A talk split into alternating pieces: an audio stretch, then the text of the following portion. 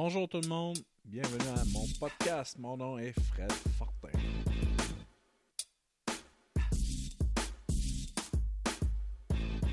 On est maintenant à l'épisode 2 de mon podcast.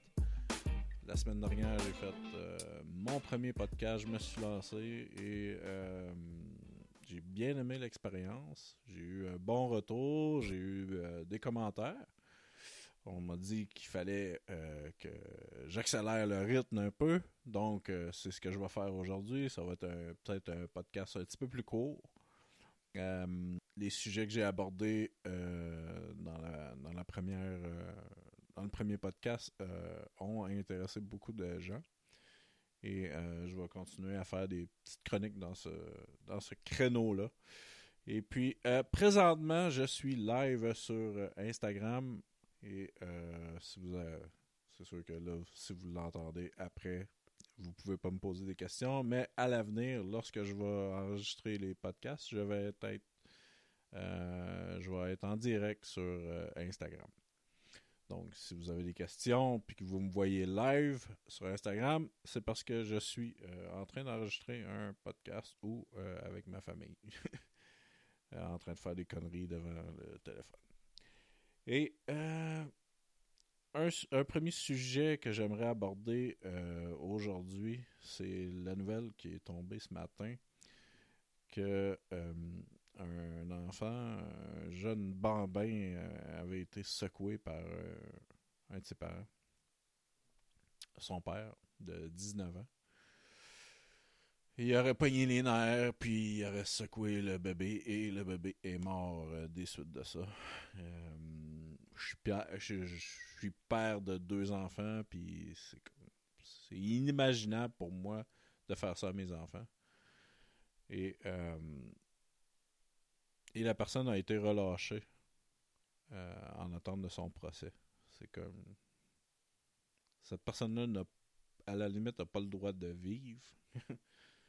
Mais. Ou de. Il faut qu'il reste en dedans, dans le fond. C'est pas, pas plus compliqué que ça. Je comprends pas la décision du, ou la juge dans ce dossier-là. Pourquoi relâcher une personne qui tue un enfant? Ça n'a pas d'affaire dans notre société. Et on doit. En tout cas, ça, ça me rentre dedans d'avoir de, lu ça, d'avoir entendu ça ce matin. Euh, en même temps, est-ce que ça peut arriver à n'importe qui? Je, pense pas. Je pense pas que ça peut arriver à n'importe qui. Euh, il y a sûrement il y a sûrement une raison pourquoi que cette personne-là a fait ça. Je pense pas que c'est sur le coup. Euh, sur l'instant du moment qui, a réagi comme ça. D'après moi, il y a de quoi de plus profond que ça euh, chez cette personne-là. Parce que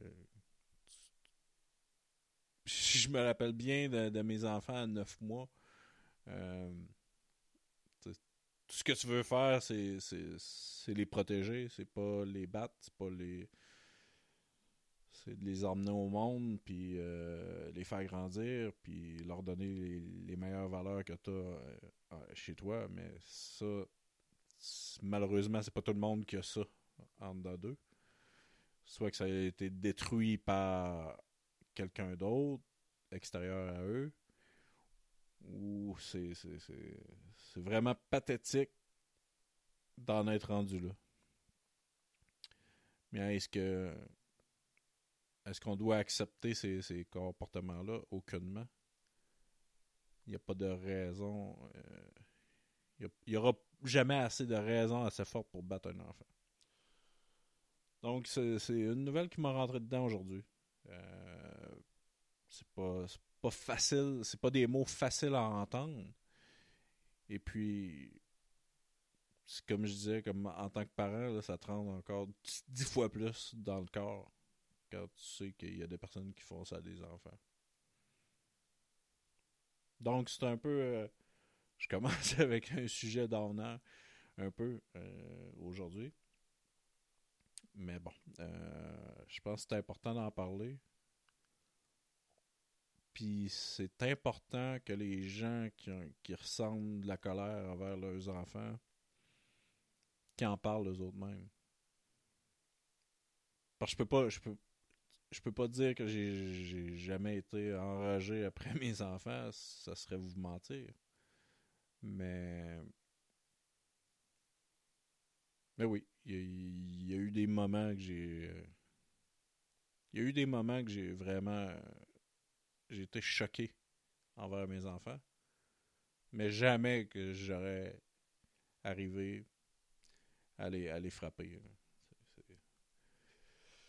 dans ce temps-là, t'es mieux de sortir, euh, sortir de la pièce dans laquelle ils sont, tu, tu, tu, tu, fermes la porte, tu prends un grand respire, puis tu passes à autre chose. C'est plus facile à dire qu'à faire, c'est sûr, mais je pense que c'est la meilleure des choses euh, qu'il faut faire dans, dans ces cas-là. Donc, on passe à un autre sujet, un, un petit peu plus le fun. Euh, ah oui. Aujourd'hui, il y a eu une, euh, nouvelle euh, qui est sortie de Recode. C'est euh, un, site qui, qui parle beaucoup de, de l'actualité, tout ce qui est start-up, beaucoup de Silicon Valley, tout ce qui est techno, les nouvelles apps, tout ce qui est venture capitalist. Et des données sont sorties présentement sur l'utilisation de Netflix Netflix est écouté à 70% sur une télé. Et euh, tandis que le dernier 30% est écouté sur, euh, sur, une, euh, sur une tablette ou un téléphone. Donc j'ai trouvé ça très intéressant, ces données-là. Parce que, premièrement, parce que je suis sur. je suis l'administrateur de Cord Cutters Québec. Et puis, euh, c'est un sujet qu'on parle beaucoup sur euh, le forum. Donc, je vais juste ressortir ma nouvelle. Il y a seulement 5% des utilisateurs de Netflix qui écoutent ça sur une tablette. Ça, c'est assez surprenant.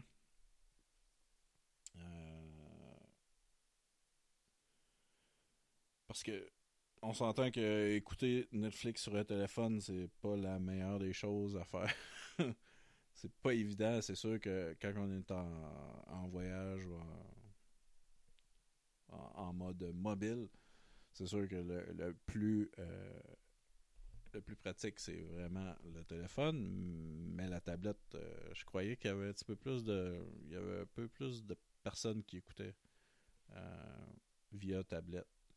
Tandis que sur un PC, ça représente environ 40%. Euh, des utilisateurs. Puis, euh, après six mois, les gens écoutent plus euh, sur une télé à 70%. Donc, le graphique que j'ai devant moi m'indique à partir de l'inscription à Netflix, il y a 25% des gens qui vont l'écouter sur une télé versus 40% sur un laptop.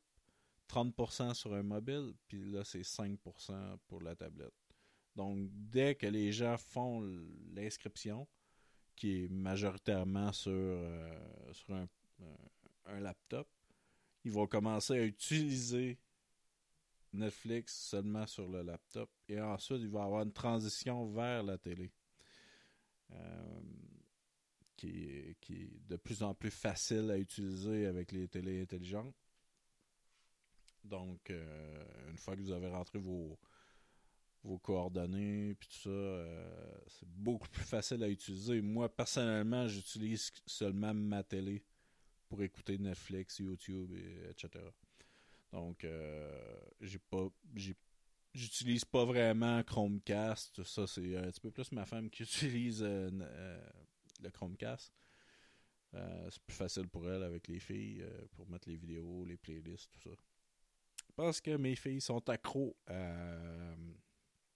sont accros à. Netflix, euh, pas à Netflix, à YouTube pour les vidéos les, en playlist de euh, Brosse Brosse Brosse euh, de Passe-Partout. Donc, euh, si vous avez des questions sur Instagram, allez-y. Je suis là. Je vous, regarde live. Donc, euh, après ça, la transition se fait euh, de laptop. Euh, dès l'inscription, c'est à 40% les gens qui, utilisent leur laptop. Après ça, après six mois, on tombe à 15% les gens. Donc, il y a vraiment une grosse transition. Et puis, euh, pour le mobile, c'est 30% à l'inscription. Après un mois, on tombe, euh, on a une, petite progression. Et puis après ça, après six mois, c'est 10% euh, des gens qui écoutent via téléphone. Tandis que tablette, on est à 5% dès l'inscription, puis on reste à 5% même après six mois. Donc, c'est des, données très intéressantes qu'on a eues de la part de Recode. Les types de contenus qui sont utilisés sur, euh, Netflix, j'ai un autre j'ai un autre graphique devant moi qui sont divisés euh, par la consommation par télé, ordinateur ou euh, appareil mobile.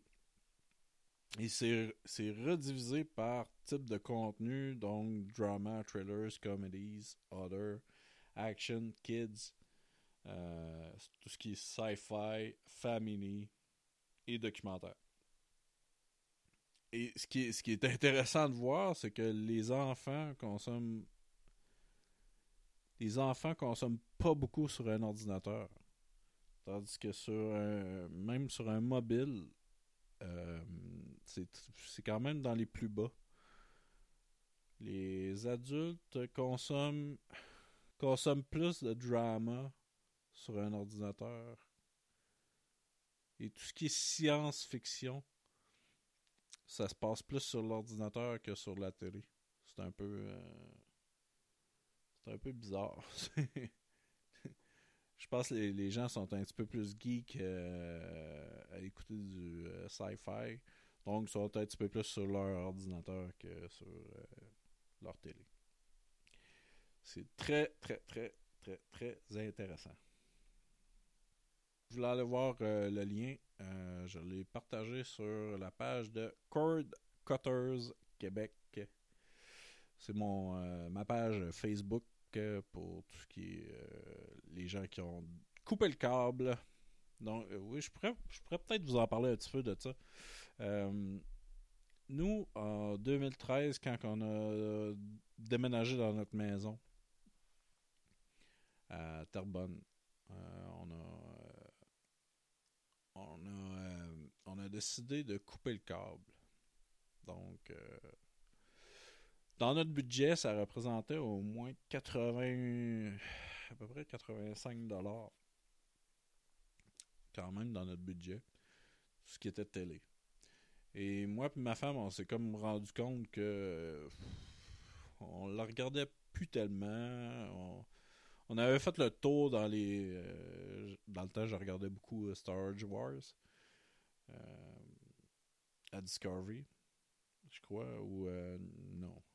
C'était poste. C'est quoi? Et Annie. Et puis, on avait fait le tour. On, il y avait des articles qui disaient que les, euh, les auctions étaient truqués, que les gens ils mettaient des ils mettaient des, des objets de valeur dans les dans les storage puis c'était juste un show de télé donc euh, c'était vraiment rendu plate à écouter parce que tu savais que c'était fake et puis euh, c'était pas mal ce que la seule chose que j'écoutais dans le temps et puis on a décidé, en déménageant de notre condo qu'on avait dans le temps à notre maison à Terrebonne, de se débarrasser de ça, que c'était 85$ par mois. Ça fait, ça quand même un bon 1000 cucks par, euh, par année qu'on économise. C'est quand même assez gros. C'est un gros chunk dans un budget.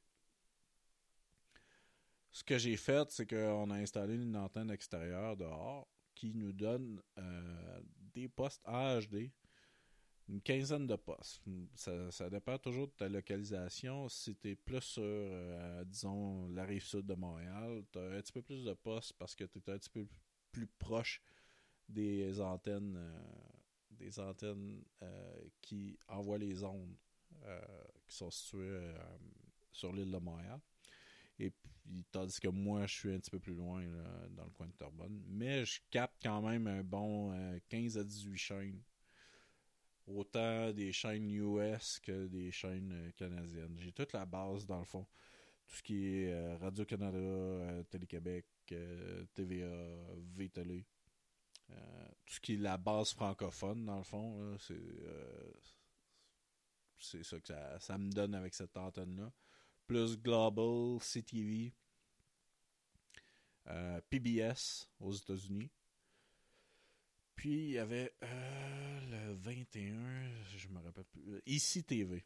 Et puis, euh, dans le fond, au total, ça me donnait entre 15 à 18 chaînes. Puis ça, ça dépend s'il fait beau. c'est ça qui est un petit peu plate. C'est que quand il fait beau, ben, tu as un petit peu plus de chaînes. Puis quand il fait moins beau, ben, là, ça va, ça va moins bien. Euh, mais tout ça, euh, c'est gratuit. Une fois que tu as installé ton antenne, tu as passé ton fil, tu as branché ça dans la télé, tu fais ton scan, et puis tu as, une quinzaine de chaînes gratuitement. Ça, c'est très bon pour quelqu'un qui, euh, qui est habitué avec la base francophone, puis qu'il a juste besoin de ça pour écouter ses nouvelles ou à TVA, mettons. c'est un, outil parfait pour ça. Puis ça coûte rien. Ça coûte juste le prix de l'antenne. Le prix de l'antenne, moi j'avais payé environ 45$. Mais il y en a à 20, 25, puis c'est suffisant pour, euh, pour la base. C'est sûr que si, euh, si vous voulez aller plus loin puis vous installer un Chromecast ou une Android euh, Box, il va falloir investir un petit peu plus, mais ça va vous emmener un petit peu plus de possibilités c'est sûr que c'est pas facile à configurer. Il y en a qui vendent ça euh, sur certains groupes. Euh, ils disent Ah, achète-toi une Android box, puis euh, tu vas voir, tu vas avoir accès à tous les films, n'importe quoi. Mais que finalement, les gens ils savent pas quoi faire avec la Android box, puis dans le fond, ils font juste se reploguer au câble comme j'ai déjà expliqué à un journaliste de la presse euh, dans, un article, le titre de l'article, c'est euh, Il faut que tu aimes gosser. Dans le fond, c'était ça. C'est la meilleure manière que je le représente. C'est faut que tu aimes gosser pour arriver à écouter du contenu que. J'ai beaucoup de misère avec le contenu piraté. Euh, sur mon groupe, j'en parle vraiment pas. Puis je veux pas embarquer là-dedans parce qu'il y a des revendeurs de, services euh, de, télé qui sont carrément illégaux. Puis tu les vois passer sur Facebook dans d'autres groupes. Puis euh, quand ils chargent 25 à 30 dollars par mois pour tout avoir les postes, tous les films, c'est pas très très honnête. C'est voler des ondes pour les redistribuer sur Internet. Puis je crois pas vraiment à ça. Euh, moi, je veux pas embarquer là-dedans. Je veux rester euh, réglo. Puis, on... dans le fond, il y a beaucoup de contenu disponible sur Internet, en masse de contenu de haute qualité. C'est sûr qu'il faut ouvrir nos horizons puis apprendre si vous savez pas euh, si vous n'êtes pas capable de comprendre l'anglais, c'est beaucoup plus dur. Mais YouTube est une source inépuisable de contenu. C'est fou, c'est fou, c'est fou. Il y a juste. On est capable de. Ce qu'on consomme sur la télé câblée se retrouve à l'équivalent de qualité, même supérieure, sur YouTube. Ce que je veux dire, c'est que si vous écoutez des shows de variété le soir, je sais pas, moi, Jimmy Fallon, par exemple, vous abonnez sur sa chaîne YouTube et vous allez avoir le contenu de l'émission le lendemain, dans le fond. Donc, si, euh, si ce soir, euh, il reçoit un invité X, Le lendemain, vous allez sur, euh, sur sa page, sur sa chaîne YouTube, et puis vous, vous allez avoir le contenu de la veille, séparé par segment, et puis c'est beaucoup plus facile à, écouter comme ça, parce que vous allez, vous allez aller chercher vos, vos codes que vous voulez avoir.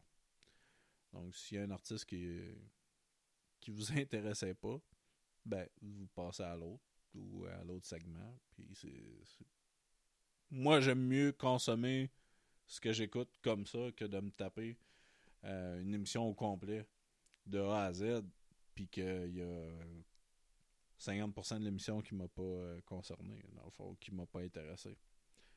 Donc, euh, c'est à voir c'est à voir sur YouTube. Abonnez-vous à des chaînes. Regardez, regardez qu'est-ce qui crée votre compte, premièrement. Après ça, vous allez pouvoir ajouter vos chaînes.